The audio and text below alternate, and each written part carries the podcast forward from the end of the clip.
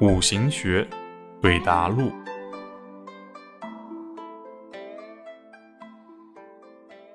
女生问老师：“卯木将星的魅力呢，主要是仁慈，而古人说慈不带兵，该如何理解呢？”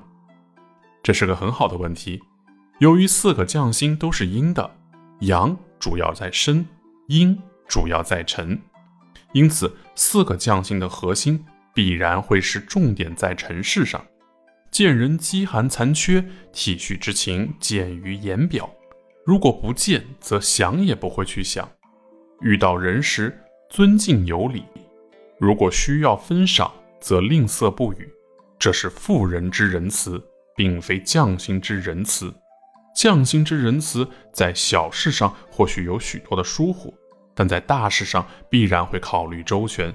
虽然看不见，也不一定能通四海无不济。男生问老师：“金主义也主说。”那么，是否有金将星的主要魅力在于能言善说且讲义气呢？很对，我只补充一点：金主收缩，因此有金将星必须还有一个能力，就是汇聚人才，聚沙成塔，聚水以堂。